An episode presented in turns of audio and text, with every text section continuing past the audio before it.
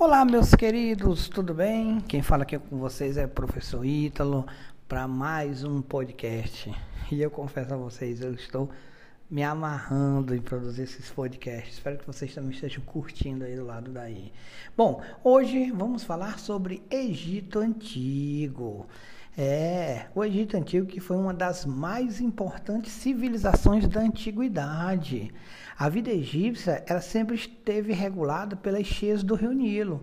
Quando as águas voltavam ao seu leito normal, deixavam o solo recoberto com um limbo que fertilizava a terra para a agricultura.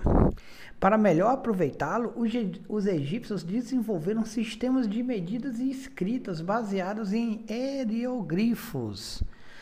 Quanto à religião, eram politeístas, ou seja, tinham vários deuses e no seu panteão cultivavam o deus do sol, Ra, e o deus dos vivos, Horus, entre vários outros. Bom, vem comigo, vamos conhecer um pouco da história do Egito Antigo. O Egito Antigo foi formado a partir da mistura de diversos povos. População era dividida em vários clãs, que se organizavam em comunidades chamadas nomos. Estes funcionavam como se fossem pequenos estados independentes. Por volta de 3500, os nomos se uniram formando dois reinos, o Baixo Egito, ao norte, e o Alto Egito, ao sul. Posteriormente, em 3.200 anos de Cristo, os dois reinos foram unificados por Menes, rei do Alto Egito, que tornou-se o primeiro faraó, criando a primeira dinastia que deu origem ao, Egito, ao Estado egípcio. Começava um longo período de esplendor da civilização egípcia, também conhecida como a Era dos Grandes Faraós. E a sociedade, como é que funcionava? Bom, a, a, antiga sociedade egípcia ela estava dividida de maneira bem rígida e nela praticamente não havia mobilidade social.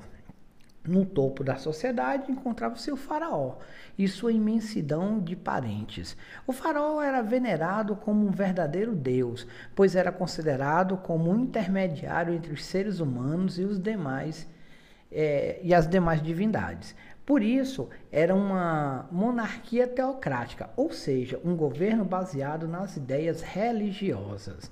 Abaixo do faraó e de sua família viam as camadas privilegiadas como sacerdotes, nobres e funcionários. Na base da pirâmide social egípcia estavam os não privilegiados, que eram artesãos, camponeses, escravos e soldados. Os sacerdotes formavam, junto com os nobres, a corte real. Tanto a nobreza quanto o sacerdócio eram hereditários, compondo a elite militar e latifundiária. Os escritos estavam a serviço do Estado para planejar, os escribas estavam a serviço do Estado para planejar, fiscalizar e controlar a economia. Por isso, sabiam ler e escrever, e eram eles que anotavam os feitos do Faraó durante o seu reinado. Estes textos seriam colocados nos seus túmulos quando morressem. Já o exército era constituído por jovens que eram comandados em tempo de guerra e soldados mercenários estrangeiros contratados pelo Estado. Por sua parte, os artesãos eram trabalhadores assalariados que exerciam diferentes ofícios como cortadores de pedra, carpinteiros, joalheiros e etc. Os camponeses formavam a maior parte da população. Trabalhavam na agricultura, na criação de animais e deviam pagar altos impostos. Na sociedade egípcia, as mulheres tinham uma posição de prestígio, podiam exercer qualquer função política, econômica ou social em igualdade com os homens de sua categoria social. Isso significava, inclusive, que poderiam ser faraós, como foi o caso de Cleópatra.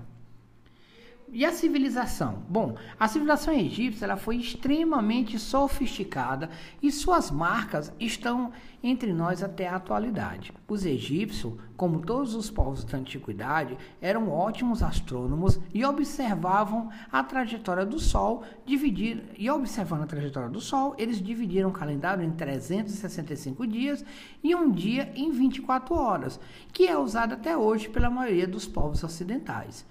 Na medicina, os egípcios eles escreveram vários tratados sobre remédios para a cura das doenças, cirurgias e descrição do funcionamento dos órgãos.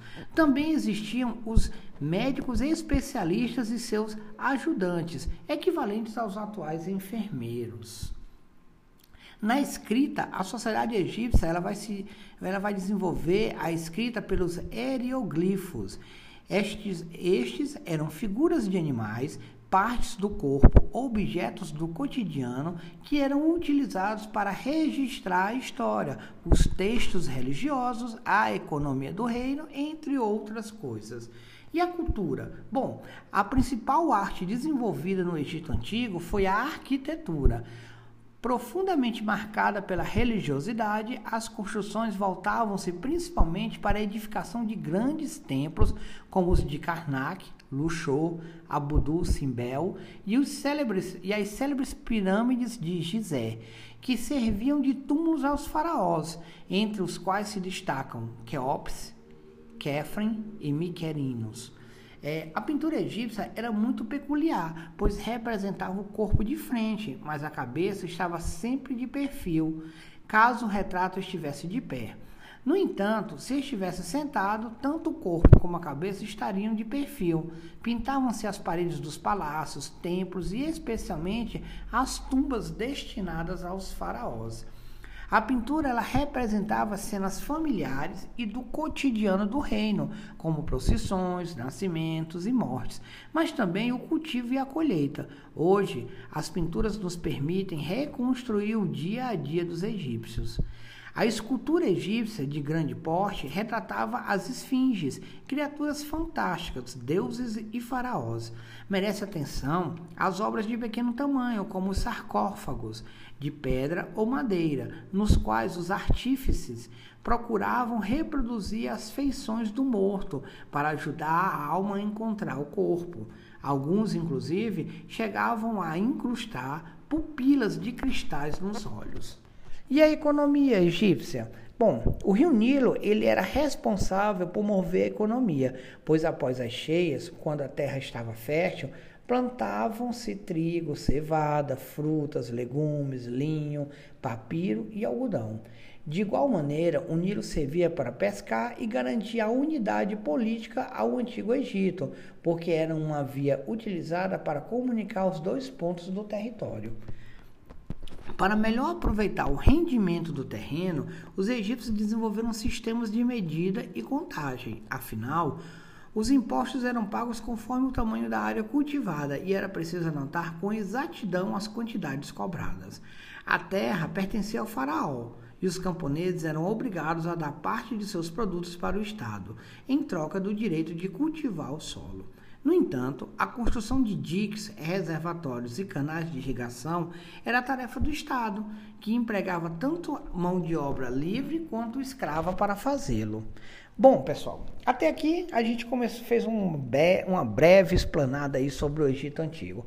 Nos nossos próximos encontros, próximos podcasts, é, a gente vai dar continuidade. Então, pessoal, Leia com atenção aí o material que eu disponibilizei na plataforma, responda o formulário, anote suas dúvidas, qualquer coisa é só chamar. Um grande abraço e até o nosso próximo encontro. Se cuidem.